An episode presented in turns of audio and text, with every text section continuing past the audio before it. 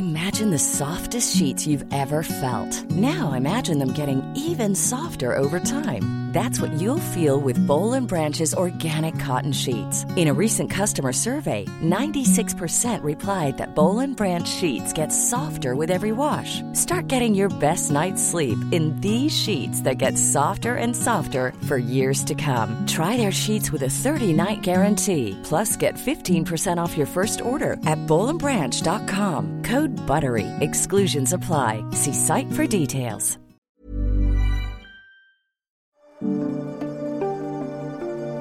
Finales del siglo XIX, Oscar Wilde se encontraba en la cima del éxito en su carrera de escritor y crítico literario. Casado y con dos hijos, su aparente feliz matrimonio escondía una vida de libertinaje, preferencias sexuales que chocaban frontalmente con la cerrada y mojigata sociedad inglesa, hasta que fue denunciado de sodomía por la familia de su amante, Alfred Douglas. El juicio contra el famoso autor del retrato de Dorian Gray fue un fenómeno mediático y por semanas estuvo en boca de los británicos. En las audiencias se puso como manifiesto su homosexualidad y al final fue condenado a trabajos forzados en prisión. Wilde perdió así su familia, se convirtió en paria en Inglaterra y tuvo que exiliarse en la más tolerante y libertina París. Durante el juicio que lo llevó a la ruina y la enfermedad, Wilde pronunció su famoso alegato, el amor que no se atreve a decir su nombre y a cuenta del cual estoy aquí hoy es precioso. Está bien, es una de las formas más nobles de afecto que existen. En 1885, la reina Victoria aprobó una ley que definía las relaciones sexuales entre personas del mismo sexo, ya sean hombres o mujeres, como indecencias graves, castigadas hasta con dos años de prisión y trabajos forzados. La moral instaurada por la reina y sus contemporáneos represión sexual, intolerancia y brutalidad ante cualquier tipo de delito. Férreo código de conducta cayó con todo su peso sobre el escritor. Estos valores se extendieron por el imperio británico y definieron por décadas a la sociedad y a la monarquía británica. Sin embargo, más de un siglo después del juicio de Oscar Wilde en septiembre de 2018, Lord Ivar Mountbatten, primo de Isabel II, se convirtió en el primer familiar de la Casa Real de los Windsor en contraer matrimonio con una persona de su mismo sexo y cuya ex esposa misma lo llevó esta vez al altar. Un siglo de cambios sociales que la realeza británica ha tenido que experimentar, no sin escándalos y episodios que la han hecho tambalear y con los Windsor como protagonistas. Las claves del mundo. El contexto internacional en Podcast OM.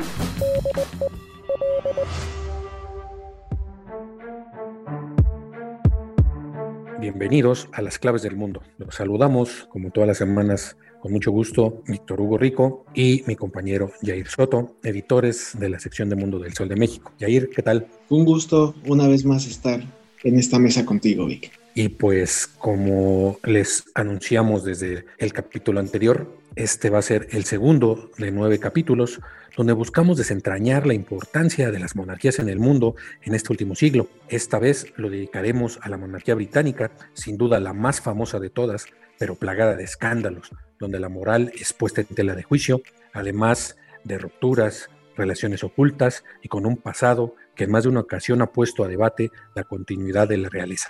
Este 2021, Isabel II cumple 68 años en el trono del Reino Unido en medio de la pandemia de coronavirus, por lo que probablemente ya se esté preparando su sucesión y el discurso pronunciado por ella en 1947 en Sudáfrica de dar la vida entera, ya sea larga o corta, para servir a sus soberanos, haya llegado a su fin. La pregunta es, ¿el nuevo soberano modernizará la corona como su abuelo Jorge VI y hará todo lo posible para que la dinastía se perpetúe 100 años más?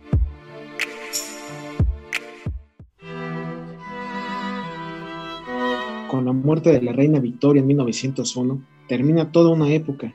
Durante su reinado, el Reino Unido experimentó cambios que afectaron todas las esferas de la sociedad, tanto política, económica y cultural. Cuna de la revolución industrial a nivel global, se convirtió en el imperio más poderoso, con colonias en África, Asia, Oceanía, además de la joya de la corona, la India, incorporada en 1876. Su reinado, conocido como la época victoriana, duró 63 años y 216 días, siendo el segundo más largo de la historia de Reino Unido, superado por el reinado de Isabel II, su tataranieta y actual monarca. Sin embargo, esta época es más recordada por la llamada moral victoriana, donde a todo ciudadano del imperio se le exigía una conducta recta, moralmente intachable, aunque en muchos casos fuera solo en apariencia. Los libros de etiqueta abundaban en las bibliotecas, mientras las artes y actividades bohemias se asociaban a conductas afeminadas. La homosexualidad la creían un vicio francés y en cambio se promovía una fuerte imagen de lo que debería ser un hombre, masculino y viril. A pesar de ello, existían enormes contradicciones en esa sociedad, donde la dignidad y el recato convivían con la prostitución y con la explotación infantil. Empezando por la misma reina Victoria, con una vida apasionante en el amor, pero polémico por los amoríos tras la muerte del príncipe Alberto, de quien estuvo enamorada por dos décadas y tuvo nueve hijos, a los que siempre malvió por considerar que le robaban atención por su marido. Incluso odió al primogénito mayor Felipe VII, quien a la postre se convertiría en rey. Lo dio porque lo culpó de la muerte del príncipe, ya que éste enfermó de una especie de tifoidea luego de ir a visitar a Felipe VII. Posteriormente fallecería. La crítica la envolvió al mantener dos relaciones amorosas con miembros de su servidumbre tras la muerte de Alberto.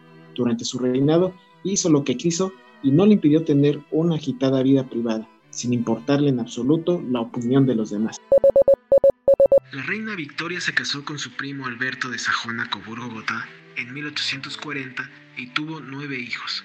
Eso no es todo, ya que fue abuela de 42 nietos. 26 de ellos se casaron con otros miembros de la realeza de Europa.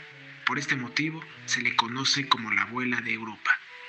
Poco después de su boda con Alberto, estando embarazada de su primer hijo, un joven llamado Edward Oxford, de 18 años de edad, intentó asesinarla cuando estaba en un carruaje acompañada por el príncipe camino de casa de la madre. Oxford disparó dos veces, pero ambas balas fallaron. En esta época, la miseria y la explotación infantil fue muy real. En la maravillosa era victoriana, donde el 15% de los críos moría al nacer, miles de niños trabajaban de sol a sol, descalzos y desnutridos por un salario infame. Su drama se hizo extensivo a la Europa del siglo XIX.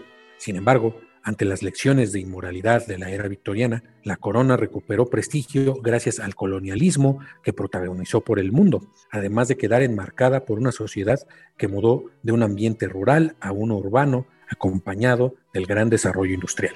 Con este escenario finaliza el dominio de la Casa de Hannover, dinastía de origen alemán, que reinó desde 1714 hasta 1901.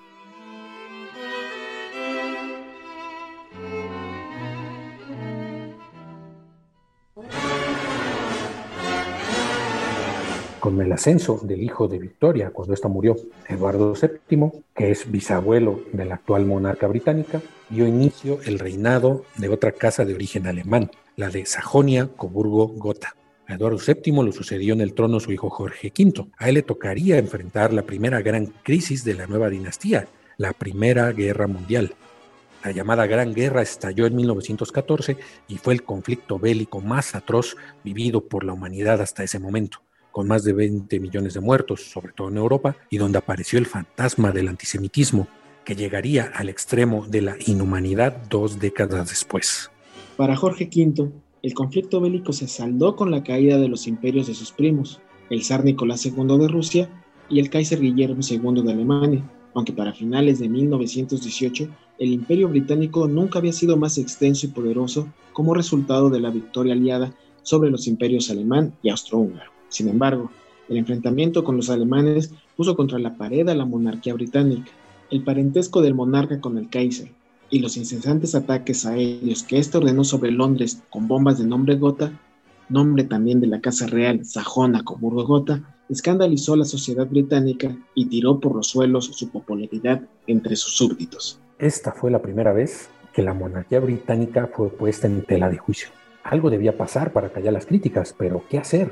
La decisión de Jorge V fue radical. Había que terminar con su pasado alemán. Un cambio de nombre fue la respuesta, un acto que dio un giro a la historia de la monarquía británica del último siglo.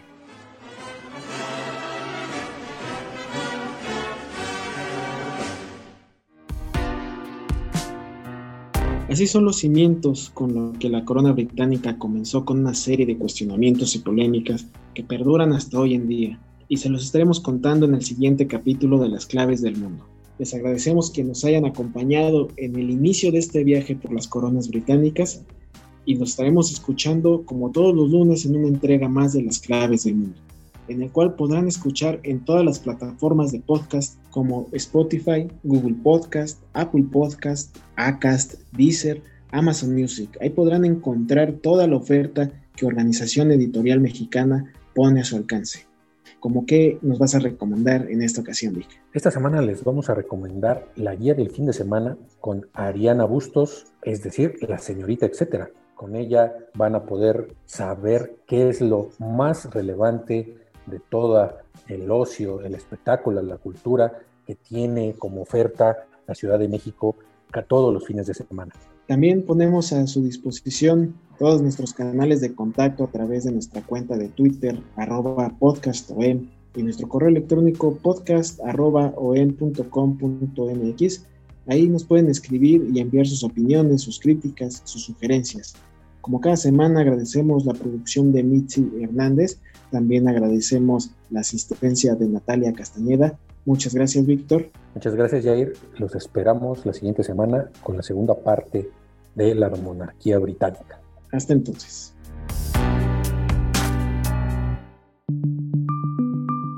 Esta es una producción de la Organización Editorial Mexicana.